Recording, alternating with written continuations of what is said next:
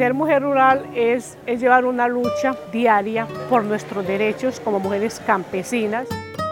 Yo trabajé 30 años en el municipio apartado, todos en el área rural. O sea, yo amo el campo. El estar en este proceso es porque yo soy líder con anterioridad de la comunidad donde estoy. La caracterización pues de que nosotros las mujeres somos más entronas, somos más empoderadas, nosotros desde la casa, nosotros sabemos desde rasificar una alimentación hasta rendir más el dinero, ¿cierto? Estas tres voces pertenecen a mujeres del Urabá antioqueño, mujeres campesinas, mujeres indígenas, mujeres excombatientes y mujeres víctimas del conflicto armado que se han hecho fuerte a través del liderazgo y a quienes hoy queremos escuchar y conocer. Les damos la bienvenida a un nuevo episodio de Historias del Territorio, el podcast del proyecto del Capítulo del Territorio que acerca la voz de lideresas y líderes sociales a los oídos de las grandes ciudades del país. Hoy hablaremos del acuerdo de paz desde el enfoque de género, porque la construcción de paz es feminista, es con las mujeres, ellas que han sido lideresas y que han sufrido el conflicto de distintas formas. Hoy trabajan de manera colectiva por sus derechos y comunidades. Andrea es una empresaria del Urabá. Ella y cinco mujeres más nos inspiraron para este podcast. Durante la visita que realizamos a Urabá en diciembre de 2021, nos contó cómo desde su trabajo diario ha podido contribuir para que más niñas y mujeres puedan educarse y capacitarse para aportar a la construcción de paz en la región y cómo hoy ve la consolidación del acuerdo. Creo que el acuerdo de paz ha sido un ejercicio muy positivo de resaltar. Ya hemos entonces plasmado y hemos tenido años de, de, poder digerir todo este acuerdo de paz. Ahora lo que nos sigue son las acciones concretas, pero que hoy nuestras mujeres son tan resilientes que quieren cambiar la página, quieren apropiarse de esos acuerdos de paz y cambiar sus vidas, cambiar su entorno desde una sociedad más justa y equitativa. Y es que durante los cinco años de la implementación del acuerdo, el trabajo de las mujeres ha sido sin duda alguna el que ha salido a relucir en regiones como el Urabá. Desde allí, las mujeres han trabajado fuertemente para abrir camino a nuevas y mejores oportunidades de crecimiento personal y familiar. Esto a raíz de una lamentable realidad. En la ruralidad del país son pocas las mujeres que son dueñas de tierras para trabajar y vivir. La mujer rural podíamos contarla con los dedos de las manos quiénes son las que son propietarias de la tierra, porque en realidad la mujer rural en este, en este papel sí estamos quedadas.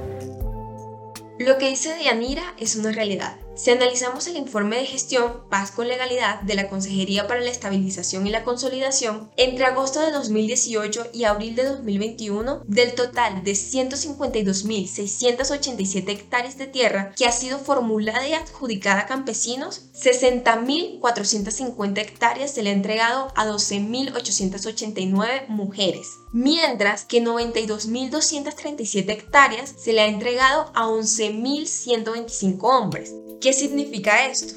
En promedio, cada mujer se ha beneficiado de 4,6 hectáreas de tierra, mientras que cada hombre se les ha entregado 8,2 hectáreas, que es casi el doble.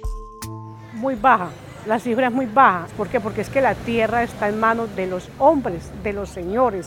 Eh, las mujeres rurales víctimas, desplazadas, campesinas, vivimos en un pedacito de tierra que nos prestan los señores que tienen su tierra, ¿cierto?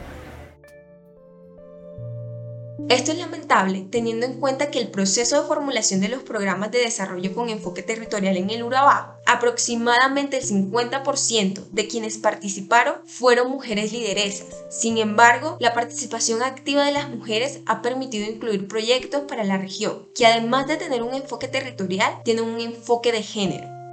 Yo creo que acá es un tema muy fundamental el Comité de Mujeres Género porque es la que hemos estado representando la comunidad porque acá los proyectos han venido por medio del comité. Creo que es un comité muy importante en el, en el espacio porque mostramos nuestro esfuerzo, nuestra responsabilidad y nuestro anhelo y nuestro sueño de tener algo para hacia un futuro de las mujeres de San José de León y también para las mujeres aledañas De estos espacios con presencia y liderazgo femenino han surgido oportunidades de empleo y seguridad alimentaria que han beneficiado a muchas mujeres. La voz que vamos a escuchar a continuación es de Adriana. Ella hace parte del Comité de Mujeres de la nueva área de reincorporación de San José de León, que se ubica en el municipio de Mutatá. Y fruto del trabajo conjunto, lograron sacar adelante en el 2017 una Casa de la Mujer, como punto de encuentro para el liderazgo que realizan en la vereda. Lo de la idea de la Casa de la Mujer y convenciones salió de una capacitación debido a que no teníamos otro espacio para nosotros eh, hacer nuestras capacitaciones y reuniones que, de, que siempre hacemos el Comité de Mujer y Género. Y desde aquí nacieron iniciativas que han abierto oportunidades de empleo, así como estrategias de cuidado de niñas y niños para que las mujeres puedan ir tranquilas a trabajar. En la Casa de la Mujer pues, tenemos la iniciativa de, de confesiones, también tenemos la iniciativa del restaurante, pues, a la cual no se ha terminado, pero ya está en obra. Igualmente el centro del cuidado, donde van a cuidar los niños, mientras que nosotras las mujeres trabajamos en estos proyectos que tenemos en, el momento. También tenemos una iniciativa de, de cacao, pues ahorita está recién sembrado, la idea es sacar producción de, esta, de este proyecto No hay espacio para dudar del esfuerzo que hacen las mujeres que han decidido liderar espacios en las zonas más afectadas por el conflicto y la pobreza. Según el informe publicado en noviembre de 2021 por el Instituto Kroc, de las 130 disposiciones con enfoque de género en el acuerdo de paz, el 30% no se han iniciado a implementar, el 46% tiene una implementación mínima, el 14% se han ejecutado de forma intermedia y solo, tan solo el 10% se ha completado. La pregunta entonces es, ¿qué las motiva a ser lideresas y a trabajar por la construcción de paz?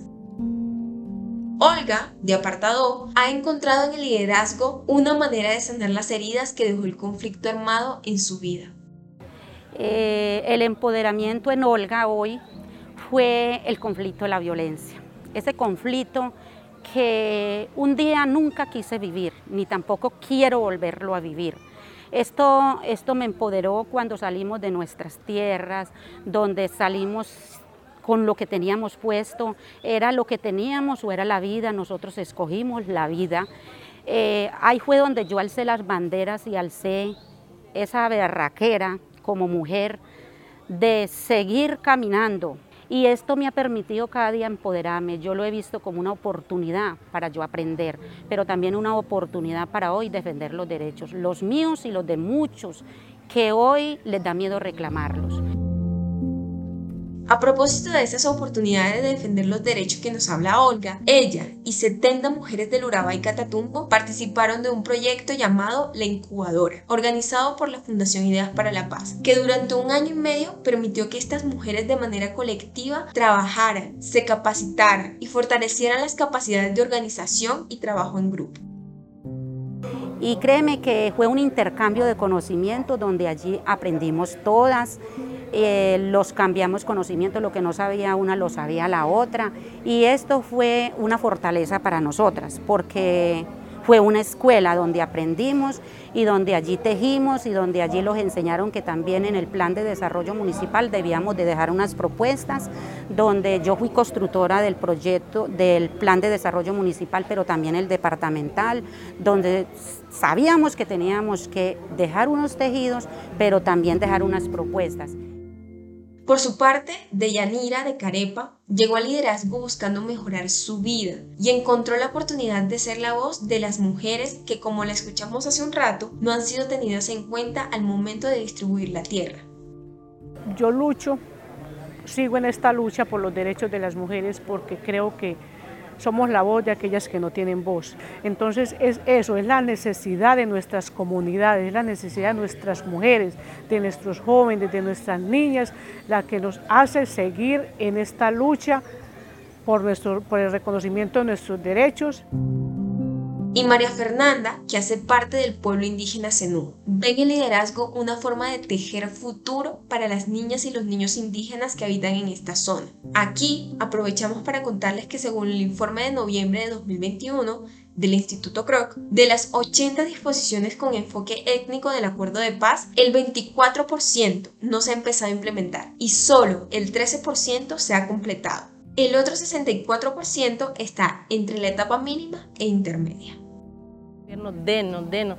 Queremos que nosotras mismas seamos esas mujeres tejedoras de, de, futuro para nuestras niñas y niños, de que todo el tiempo nos vamos a estar pidiéndole a ellos, venga que nos den para esto, no, nosotros también podemos dar más allá de lo que ellos nos dan a nosotros, dar más. Estas son las historias del territorio de mujeres lideresas, valientes, empoderadas, resilientes, que hoy trabajan sin descanso por la construcción de paz en el Urabá antioqueño. A ellas, toda nuestra admiración. Gracias por escucharnos. Les invitamos a seguirnos en redes sociales y conocer más desde el Capitolio al territorio. Nos encuentran en Twitter como arroba al territorio y en Facebook e Instagram como del Capitolio al territorio. No olviden darle al botón de seguir y activar las notificaciones para que no se pierdan nuestro próximo episodio. Hasta pronto. Historias del Territorio es el podcast del proyecto del Capitolio al Territorio de la Comisión de Paz de la Cámara de Representantes, que cuenta con la Secretaría Técnica de la Fundación Ideas para la Paz y el apoyo financiero de la Embajada de Reino Unido en Colombia y el Instituto Republicano Internacional.